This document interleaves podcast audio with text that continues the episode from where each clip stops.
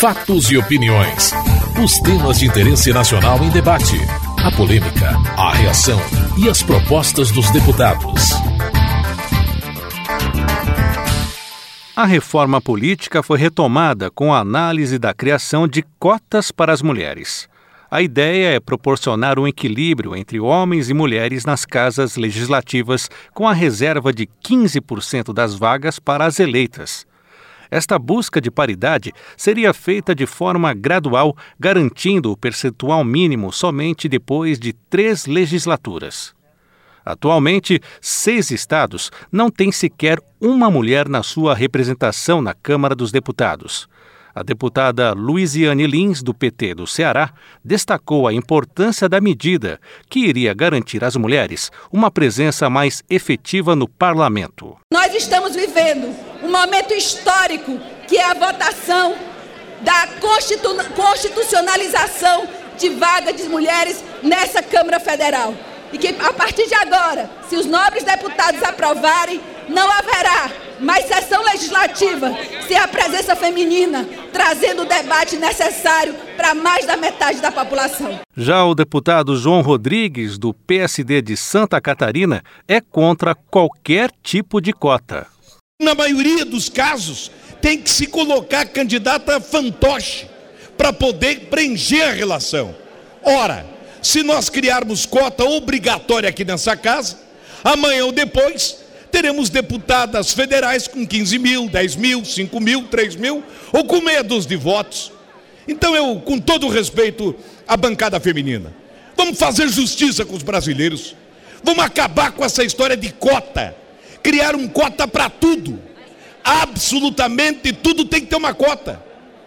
Se existem cotas, tem que ser cota para quem se empenha e trabalha. Não é pela cor, não é pelo sexo, não é pela opção sexual mas sim pelo empenho e pela dedicação. Para a deputada Soraya Santos, do PMDB do Rio de Janeiro, não é admissível que até hoje algumas unidades da federação não tenham representante feminina no parlamento. Se eu olhar para a Bahia, ela tem 39 deputados. Nesses 39 deputados, eu teria que ter quatro mulheres e nós temos apenas três. Então, em que consiste esse esforço? Muito simples. Se no nosso sistema, se nosso esforço partidário não conseguirmos eleger as quatro mulheres, esta quarta vaga seria preenchida da seguinte forma: a mais votada do Estado, independente da coligação. Para o deputado tucano Marcos Pestana, a proposta não resiste a um questionamento no Supremo Tribunal Federal. A proposta gestada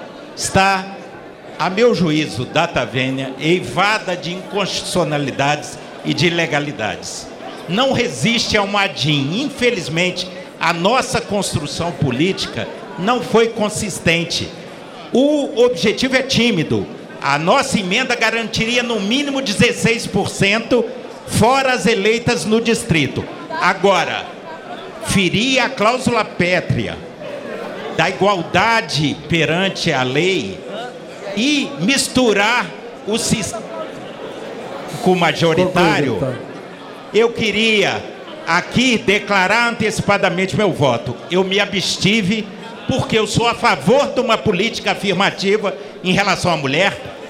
10% é muito pouco, mas no, no entanto, o caminho construído, o texto oferecido, não resiste a uma DIN no Supremo. Mas faltaram votos para o mínimo necessário à aprovação da proposta. A cota de até 15% para as mulheres no legislativo não foi aprovada. Os deputados votaram também emenda que reúne temas como a fidelidade partidária e a impressão do voto dado na urna eletrônica para permitir a recontagem. O deputado Hildo Rocha, do PMDB do Maranhão, disse que a Constituição brasileira será a única a tratar de fidelidade partidária. Vai ser a primeira Constituição Federal do mundo que vai ter, que vai tratar de fidelidade partidária. Aqui, o artigo 6 o parágrafo do, artigo 14, o parágrafo 12, vai ampliar, senhores e senhoras deputadas. Eu queria que vossas excelências prestassem bastante atenção. Isso aqui vai fortalecer a ditadura dos partidos políticos. Porque para sair de um partido vai ser a maior dificuldade. Prestem atenção o que diz aqui. O detentor de mandato eletivo que se desligar do partido pelo qual foi eleito perderá, perderá o mandato, salvo no caso de grave discriminação pessoal. O que é que é grave? O que é que vai passar pela cabeça de um juiz? Fica muito subjetivo.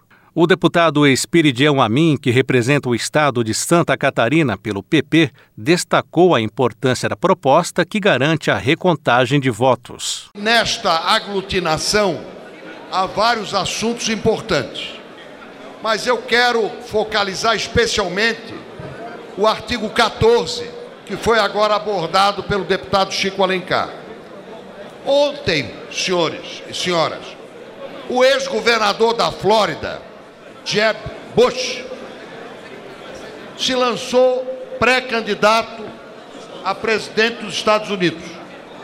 Para quem se lembra ou não se lembra, foi na Flórida que aconteceu o famoso caso da recontagem de votos, da recontagem de votos que não terminou, foi apenas judicialmente a Suprema Corte é que deu por encerrada a recontagem de votos na Flórida.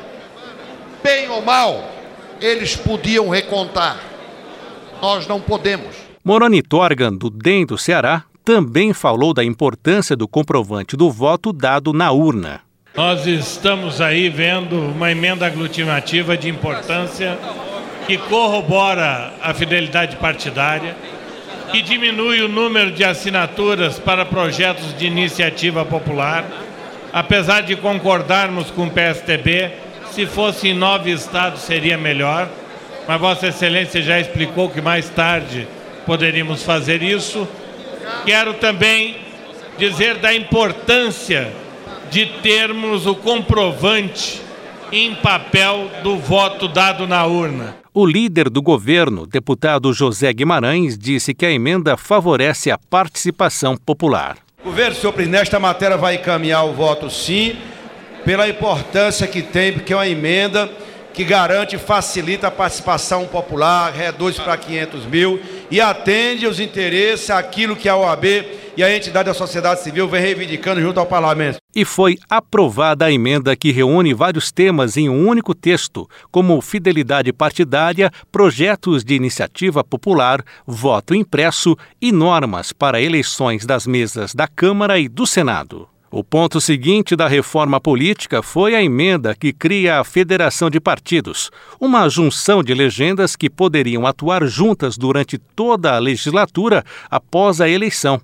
Para o deputado Esperidião Amin, a emenda é um desserviço à democracia representativa. O Partido Progressista debateu muito o tema se mantínhamos ou não a coligação nas eleições proporcionais eu pessoalmente defendi ardorosamente que se encerrasse a possibilidade de coligação nas eleições proporcionais. Perdemos. Perdemos, respeita-se o resultado. Agora, ressuscitar a federação com essa cláusula de barreira vergonhosa que nós aprovamos e com a manutenção da coligação nas eleições proporcionais é um desserviço e é antipedagógico para a democracia representativa. Na opinião da deputada Jandira Fegali, do PCdoB do Rio de Janeiro, a federação é um instrumento alternativo aos partidos. É um erro imaginar que a federação ela só cabe quando não há coligação. É um outro instrumento. É a criação de um outro instrumento no plano constitucional como opção aos partidos. Coligação é um instrumento, federação é outro instrumento que pode possibilitar a redução e enxugamento de legendas, um único guarda-chuva para funcionar na eleição e no parlamento, e ela possibilita uma opção diferenciada nacional para um conjunto de partidos. Tem vários partidos aqui querendo fazer fusão, não se decidiram e podem, inclusive, trabalhar como federação até decidir se há fusão ou não. A federação implica identidade programática, implica em trabalho conjunto no parlamento, diferente do instrumento da coligação. Um não é antagônico ao outro. O deputado Sandro Alex, do PPS do Paraná, diz que enquanto a coligação pode ser eleitoreira apenas, a federação de partidos representa uma unidade para toda a legislatura. Um dos pontos mais importantes da reforma política, sem dúvida, era o fim das coligações. O PPS encaminhou o voto contrário às coligações e no nosso programa está a federação partidária que estamos votando nesse momento. Portanto, a coligação é um casamento eleitoral, é uma união eleitoreira com data para acabar, com o casamento de cobra com jacaré. A federação compõe uma, uni uma unidade para uma legislatura e é legítima. Aliás, presidente, esta não é a última votação. Esses projetos serão encaminhados ao Senado. O Senado pode derrubar a coligação e vai sobrar a federação. Então não é a votação final.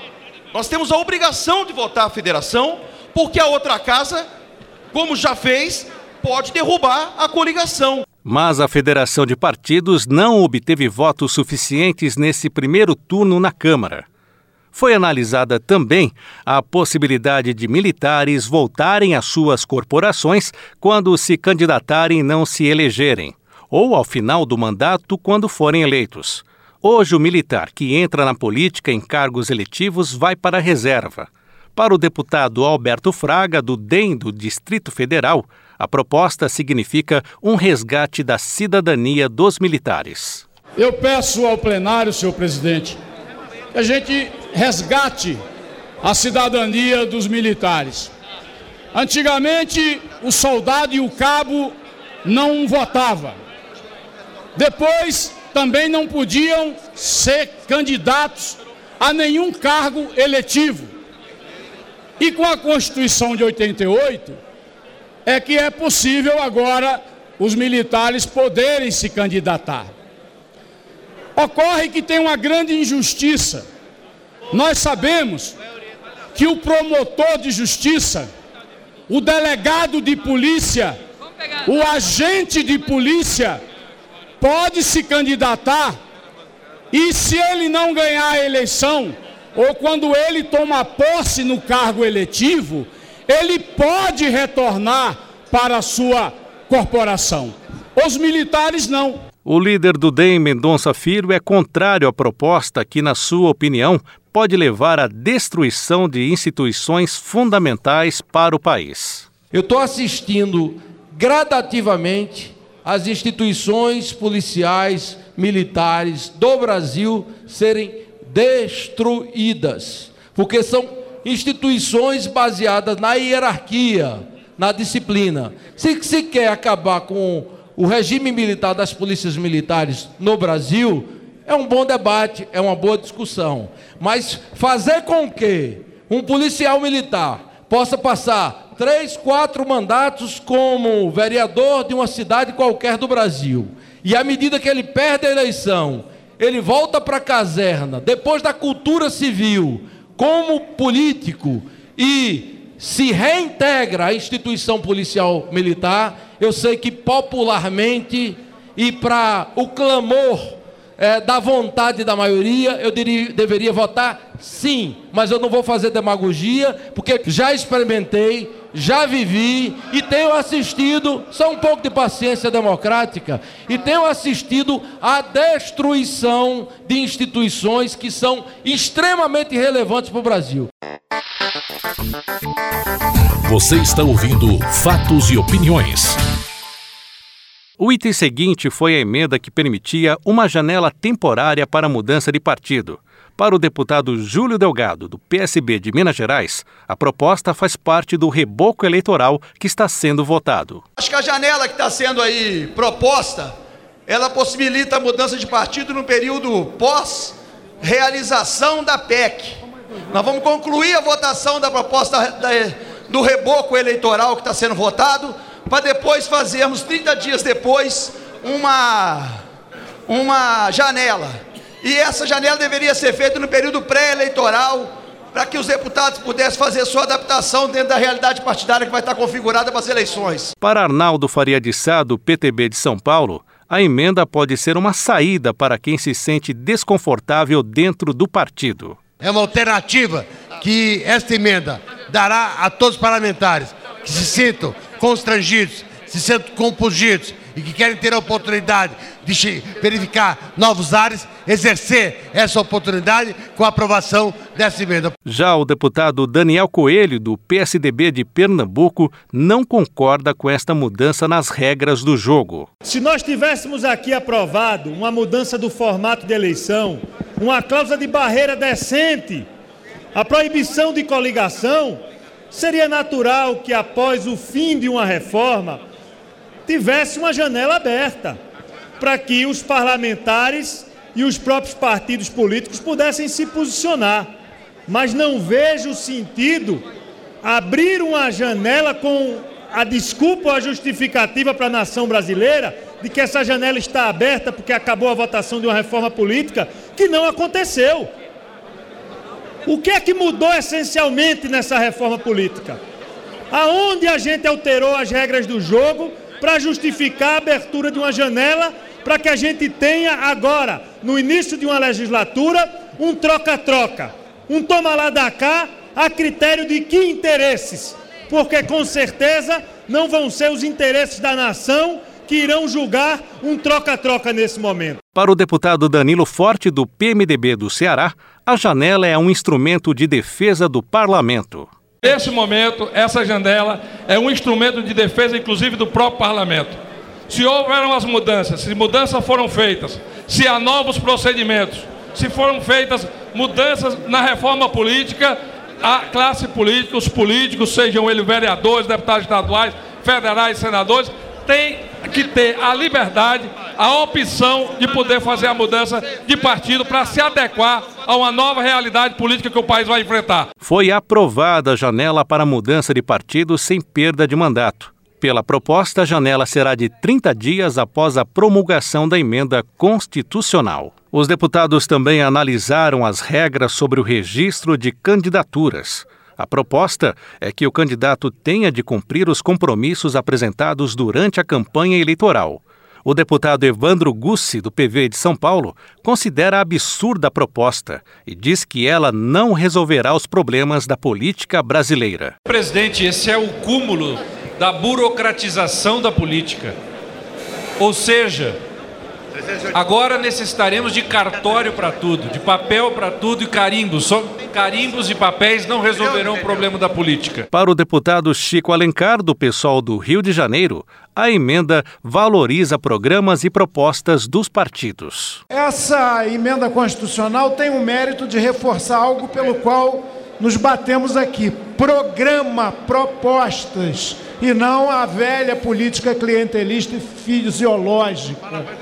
Ela tem alguns erros que até são mais do que formais. Para nós, por exemplo, as propostas deviam não ser do candidato individualmente, mas do partido. Que nenhum candidato, pela legenda partidária, felizmente preservada aqui, é, é um candidato sozinho. Ele representa a proposta, um projeto partidário. Ainda assim, e ressalvando que há um errinho de concordância aqui no texto, é, ela é meritória vai merecer o nosso voto, sim. A exigência de cumprimento oficial das promessas de campanha não foi aprovada. E com a conclusão do primeiro turno, a reforma política volta para o segundo turno de votação depois que for cumprido o intervalo regimental de cinco sessões. Somente depois dessa nova votação é que segue para o Senado. Você está ouvindo Fatos e Opiniões. Para o deputado José Carlos Aleluia, do DEM da Bahia, a nova tabela do imposto de renda serve apenas para tomar dinheiro das famílias. Tabela do imposto de renda. Tudo que faz, faz para tomar dinheiro das pessoas. Então é evidente que o nosso posicionamento é contra aumento de imposto é contra roxo. Se tivesse passado a emenda constitucional, que eu chamo da justa causa, certamente os deputados do PT aliados de Dilma, ficariam inelegíveis, que nenhum deles prometeu na campanha arrochar o trabalhador, tomar dinheiro do trabalhador, tomar dinheiro das famílias. O deputado José Guimarães, do PT do Ceará, destacou que a medida provisória é correta do ponto de vista da justiça tributária. Ela fez parte daquela medida que nós tomamos quando mantivemos o veto à tabela do imposto de renda, há dois, três meses atrás. O que, é que nós adotamos? Pedimos um escalonamento. Eu não sei como é que a oposição vem para a tribuna e vem defender a alíquota linear para todo mundo? Quer dizer que é só para os ricos? Não, a tabela que nós mantivemos aqui, essa medida provisória, é, ela adota primeiro que ampliou a isenção, isso é muito importante, ampliou a isenção de 1.700 para 2 mil, para 2 mil reais. Segundo, quem paga mais, o desconto é maior, quem ganha, quem, aliás, quem ganha mais, o desconto é maior, é menor, quem ganha menos, o desconto dá uma olhada, dá uma olhada. é maior. Portanto, esta medida provisória, ela é a mais, eu diria até, a mais correta do ponto de vista da justiça tributária, da justiça fiscal. E o plenário aprovou o reajuste escalonado por faixas do imposto de renda, variando de 6,5% a 4,5%. A mudança foi negociada entre governo e Congresso para manter o veto ao reajuste linear de 6,5% para toda a tabela do imposto de renda. Você acabou de ouvir Fatos e Opiniões, uma produção da TV Câmara. Edição e texto Antônio Carlos Silva e Eliane Breitenbach.